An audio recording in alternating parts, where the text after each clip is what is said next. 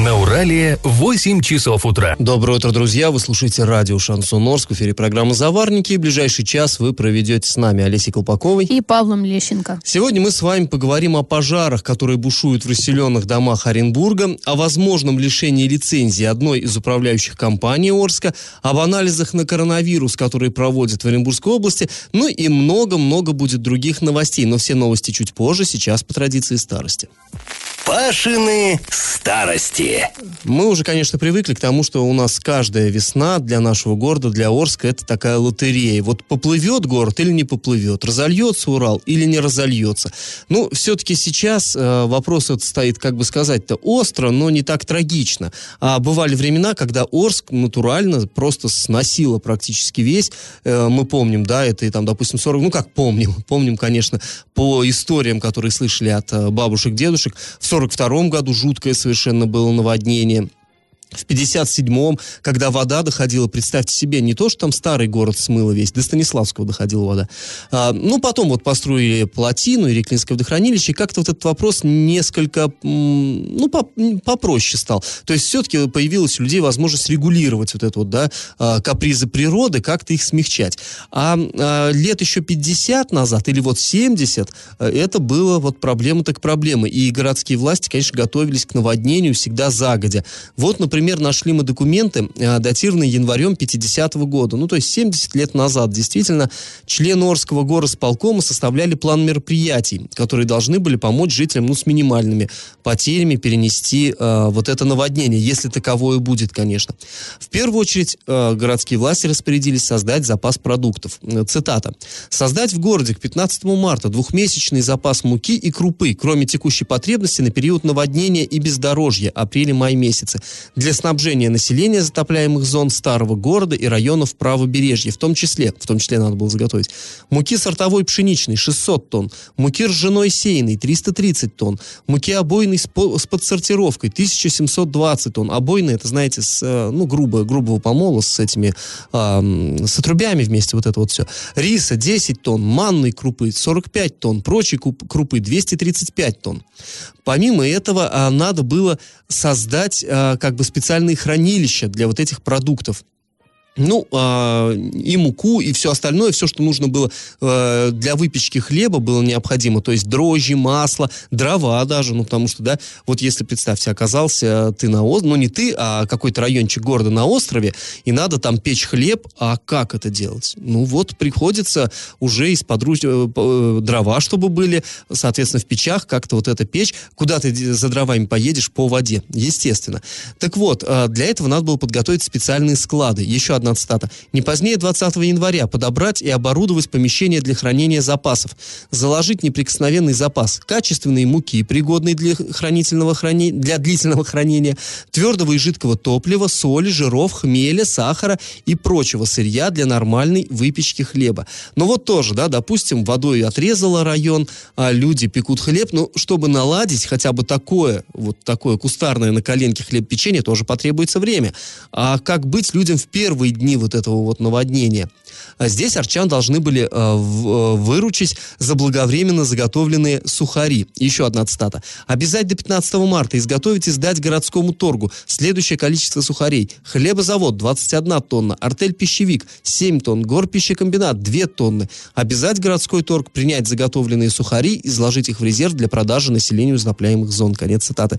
И вот обратите внимание, не идет речи о том, что нужно заготовить, э, запасти там тушенку, я не знаю, что-то что такое, там, масло, да, ну, ну что люди могли бы... Нет, хлеб, хлеб, сухари, хватит. То есть время скудное, послевоенное, всего пять лет после войны прошло, и как-то люди тогда были, видимо, ну, не капризными. Э, достаточно было и на хлебе могли продержаться, обратите внимание, два месяца. Два месяца. А вообще ну, вот. интересная ситуация. Сейчас э, специалисты борются, чтобы хоть как-то вообще поднять уровень Урала, почистить его. Ну, тоже а верно. Тут вот так. Да, было и такое. Ну, разговор о наводнении мы с вами продолжим завтра, а сейчас наш традиционный конкурс. Известно, что в прежние времена жители Орска спасались от наводнений на Преображенской горе, где расположена Старгородская церковь, все вы ее знаете. Это самая высокая точка старого города. В 1769 году академик Паллас, посетивший нас, наш город с географической экспедицией, назвал эту гору Аспидной. Скажите, почему? Вариант один. Там водились змеи. Два. Там было много яшмы. Три. Там отливали пушки. Ответы присылайте нам на номер 8 903 390 40 40 в соцсети «Одноклассники» в группу «Радио Шансон Орск» или соцсеть ВКонтакте в группу «Радио Шансон Орск» 102.0 FM эм для лиц старше 12 лет. Галопом по Азиям Европам! В честь юбилея Победы в Великой Отечественной войне будет проводиться международная общественная акция «Сад памяти». В России и в странах СНГ в память о солдатах, защищавших Родину, высадят деревья. К этому масштабному движению присоединится и Оренбургская область, где волонтеры, общественники тоже создадут такие сады памяти. Ну, пока непонятно, где именно у нас в Орске их разобьют, но мы вас будем информировать, конечно. За несколько недель э, до всенародного голосования по поводу внесения поправок э, в Конституцию Российской Федерации в Оренбург Оренбургской области появится более 50 информационных точек, где волонтеры будут рассказывать населению о том, какие изменения предлагается внести в Верховный закон страны. Да, пока еще не определились сами до конца э, власти наши, какие же конкретно будут изменения, но вот, видимо, как только они договорятся, тогда будут нас информировать. В Москве введен режим повышенной готовности из-за коронавируса. Постановление подписал мэр Москвы Сергей Собянин. Указ опубликован на портале мэра и правительства города. Согласно Согласно этому документу, граждане, посещавшие э, страны и территории, где были случаи инфекции, должны сообщать о своем возвращении в Россию. Вот такие э, меры. Кстати, к этой теме мы еще вернемся после небольшой паузы. Мы вам расскажем о том, что в Оренбургской области на коронавирусную инфекцию проверили 14 человек. И как это понимать? В некоторых э, средствах массовой информации Оренбургской области появилась информация о лицах, находящихся под наблюдением, наблюдением врачей по причине новой коронавирусной инфекции. Но, э, как сообщает региональный Роспотребнадзор, эта информация не соответствует действительности. При этом э, под медицинским наблюдением, э, вот по данным на 7 марта, находились 18 человек, э, которые прибыли из э, в Оренбурге из Китая, Ирана, Италии и э, других стран. Ну, то есть, как бы, как сказать, тоже не соответствует действительности. По большому счету, счету она соответствует, просто паниковать не стоит. А так, ну вот говорили, что да, что э, врачи наблюдают за конкретными людьми, ну они действительно наблюдают, собственно. Ну, их, видимо, э, ведомство зацепило то, что из-за коронавирусной инфекции люди э, некоторые подумали, что значит действительно что-то да, есть. А оказалось, что из-за подозрения, из-за что подозрения, такое может да, быть. То есть из-за одного слова вот они немножечко так начали нервничать. И, собственно, вот их цитата. «А, на территории Оренбургской области на данный момент не зарегистрировано ни одного случая заболевания новой коронавирусной вирусной инфекции. Под медицинское наблюдение сроком 14 дней попадают все граждане, пребывающие на территории Оренбургской области из Китая, Ирана, Италии и Республики Кореи. И, собственно, вот, да, на 7 марта под наблюдением было 18 а, человек. И 14 из них а, проверили, потому что у них были признаки респираторных вирусных заболеваний. То есть они прошли обследование, но ничего у них не Оказалось, что безобидные какие-то инфекции, да. то есть ОРВИ просто без, всяк, без всяких корон. Ну и вообще такая тема, мне кажется, она уже, я не знаю, вот э, лично по мне немножечко уже начинает эта тема раздражать, потому что она визит просто вот везде, где можно, про нее говорят. Ну как-то понятное дело, что нужно знать, да, что это действительно есть, но уже слишком. Вот по мне это ну, действительно это, очень Это, это совершенно такая вот обычная социология, то есть, естественно, когда появляется что-то новое такое, та, такое заболевание, которое может угрожать любому и каждому, естественно, люди на это реагируют вот именно так, такими массовыми массовыми истериками. В общем-то, это просто, я так понимаю, надо пережить, как-то переждать.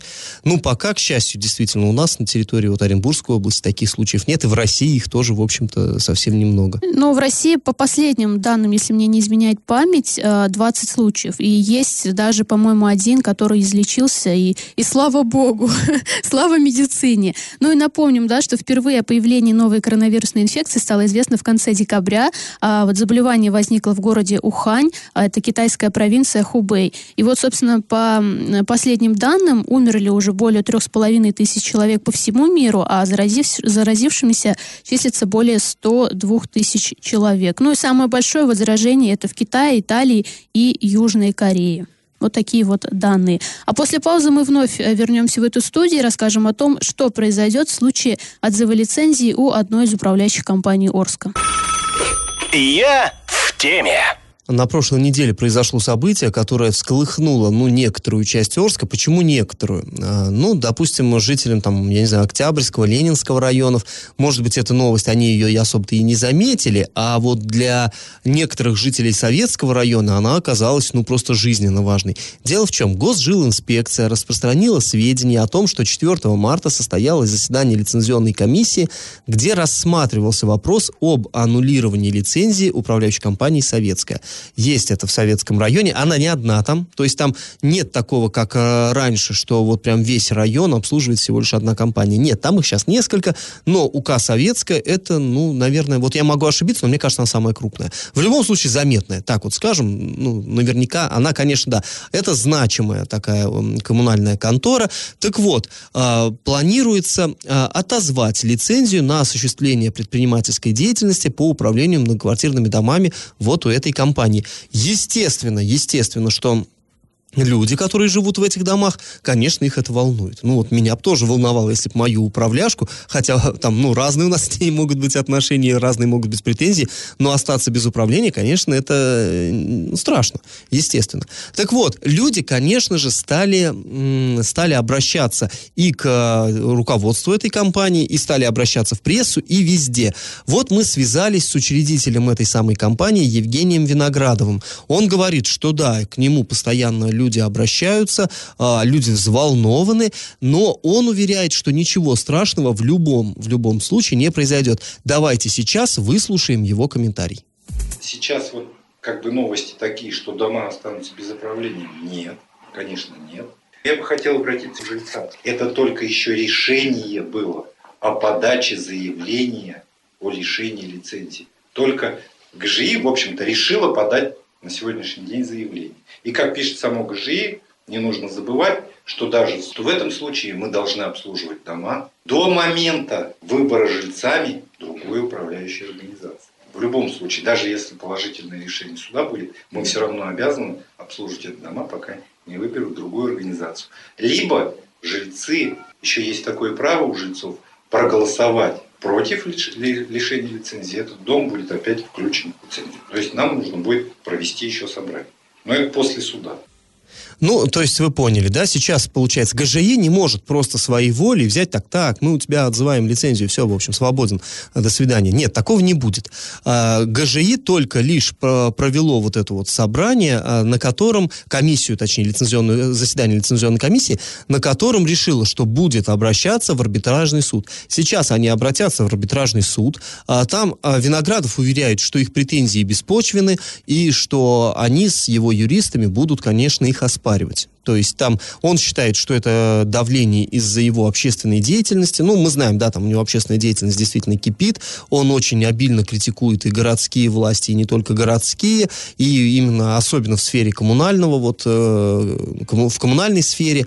Так вот, э, он говорит, что они еще будут это оспаривать в суде, они не будут с этим соглашаться. Затем, даже если суд примет э, сторону все-таки ГЖИ, то еще могут быть апелляции и прочее. Но и даже когда уже официально у них отзовут лицензию, еще ничего не решено, еще люди могут настоять на том, чтобы все-таки оставили именно эту управляющую компанию. Но и даже если люди не встанут на их защиту, то все равно по закону они обязаны э, обслуживать этот жилфонд до тех самых пор, пока э, не будет выбрана новая управляющая компания. То есть по закону оставлять дома без обслуживания вот в таком случае просто запрещено, поэтому он уверяет, что, в общем, паниковать не стоит, жителям э, бояться неч ну, нечего совершенно, и, в общем-то, такой процесс, он, конечно, для самих коммунальщиков болезненный, но, в общем-то, он вполне такой обычный, и ничего особенного, в общем-то, в советском районе у нас не происходит. Говорит так, по крайней мере, он. Но мы будем, конечно, следить за развитием этой ситуации и вас тоже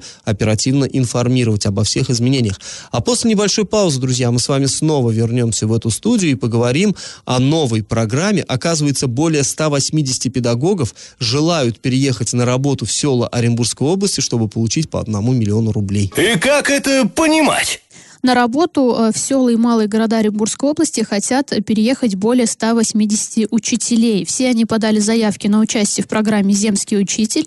А педагогам, выигравшим отбор и поступившим на работу вот в малые населенные пункты, государство выплатит по одному миллиону рублей. А конкурсный отбор э, будет проходить в два этапа. Основной с 10 января по 15 мая и дополнительный с 16 мая по 30 июля.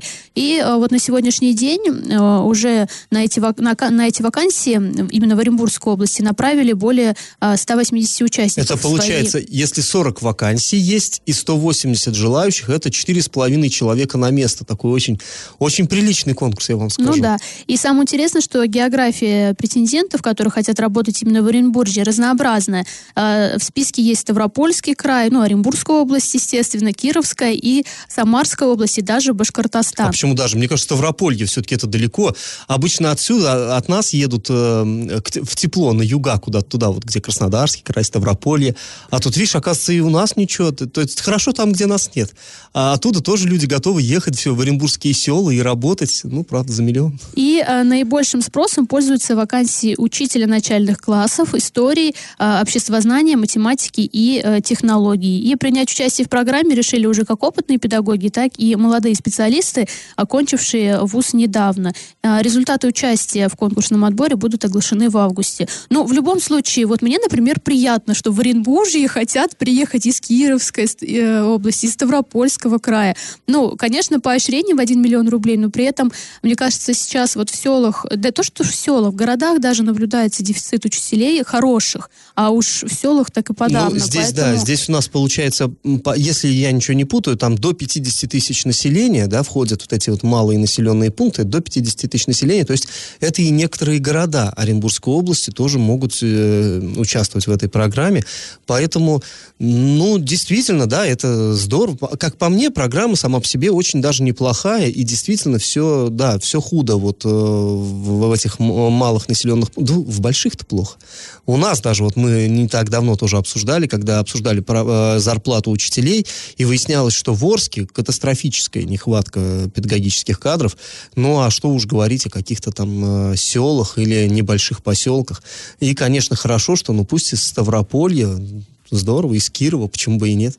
Ну да, посмотрим, конечно, как программа будет реализовываться. И напомним, что вообще о старте а, этой программы стало известно в конце 2019 года. Тогда же были и обозначены требования кандидатам на вакансии. Региональный Минобр сообщал, какие территории как раз-таки могут принять участие в этом проекте и какие сроки, и когда это все будет осуществлено.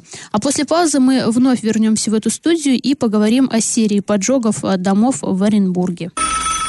Я в теме. А Оренбург снова, я вам скажу, полыхает. Продолжаются там пожары в расселенных домах. За последние дни несколько уже произошло. Но вот в ночь с 5 на 6 марта пожар произошел на улице Чечерина. Огнем были повреждены внутренняя отделка, перекрытия, перегородки, кровля. Общая площадь 30 квадратных метров. Ну, немного, немного. Но предварительная э, причина – это поджог.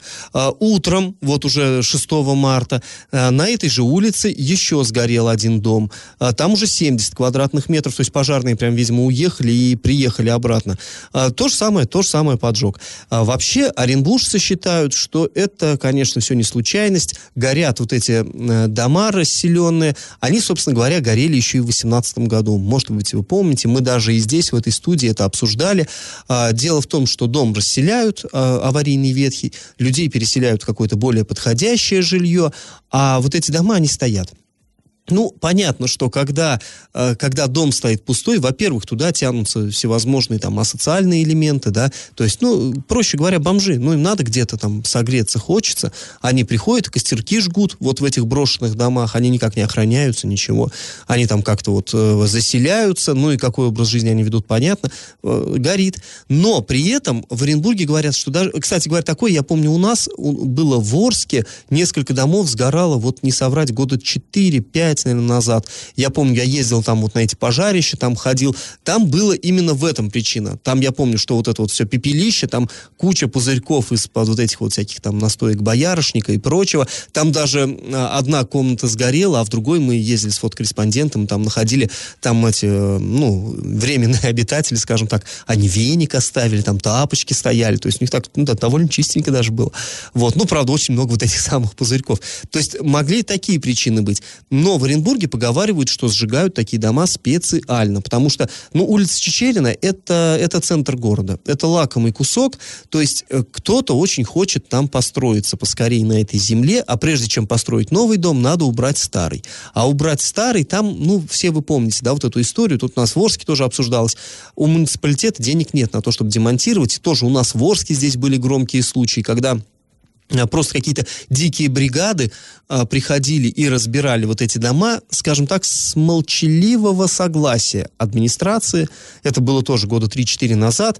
То есть э, там про, на домах на этих надписи были брус, доска там и так далее. То есть вот эти вторичные стройматериалы, они продавались очень активно. И тогда даже был несчастный случай, кто-то из таких вот, одна из бригад разбирала дом, там поехала деревянная плита перекрытия и сломала позвоночник рабочему. И потом, когда стали разбираться, оказалось, что э, ну, он не имел права там работать. Никакого согласия администрация не давала. И это вообще какая-то такая шарашкина контора, там у них ни лицензии, ничего нету совсем.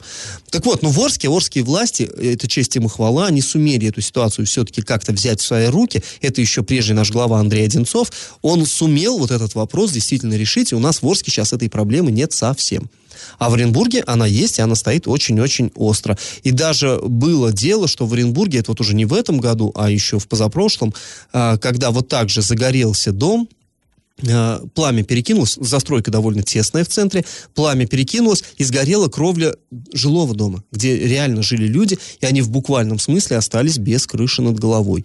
Кстати говоря, вот и, и кстати, там еще, помните, было на стенах люди писали, здесь живут люди. И вот это вот, как по мне, вот эти надписи, они какие-то жуткие совершенно, как в войну, да, э, чтобы снаряды, чтобы не стреляли по этим домам. Так и здесь, чтобы их не подожгли нечаянно, рядом похожие дома, этот уже расселенный, этот еще нет, и люди крупно на фасаде писали, здесь живут. То есть, ну, жуть какая-то совершеннейшая. Ну, еще были моменты тоже, что вот эти расселенные дома стояли, пустовали, а тоже мы в свое время писали, что там и дети со школ ходят, то есть они, во-первых, ветхие, э, и плюс, э, да, родитель тоже переживает, что, ну, всякие могут водиться вот в этих домах заброшенных, то есть этот момент тоже учитывался, что э, опасность несет, ну, собственно. И дети тянутся фотографироваться да, там да. на этих развалинах живописных, и был в Орске тоже случай, мальчик там порезал ногу довольно сильно, ну, по счастью, там трагедии не произошло, но кровью залил очень сильно, и его в больнице там зашивали, то есть все это было. Ну, так вот, а в Оренбурге, кстати говоря, интересно еще, что э, бывший теперь уже мэр, э, уже позапрошлый, считай, мэр Оренбурга Евгений Арапов, когда в суде стали рассматривать его уголовное дело о получении взятки, там прослушивали его телефонные переговоры, сделанные в тайне оперативниками, и оказалось, что он со своим заместителем этот вопрос обсуждал. И по их разговору было понятно, что Арапов подозревает какого-то вполне конкретного оренбургского бизнесмена в том, что, э, ну, там как-то так он говорит, что да, ну, мы понимаем, кто это делает, делает. Мы же знаем, кто это делает. И давай-ка прекращать это, давай-ка мы ему уже э, сделаем внушение, чтобы такого не повторялось. Ну, видимо, не успел Арапов сделать внушение, и вот э, опять снова Оренбург заполыхал. На самом деле история, как по мне, совершенно дикая какая-то.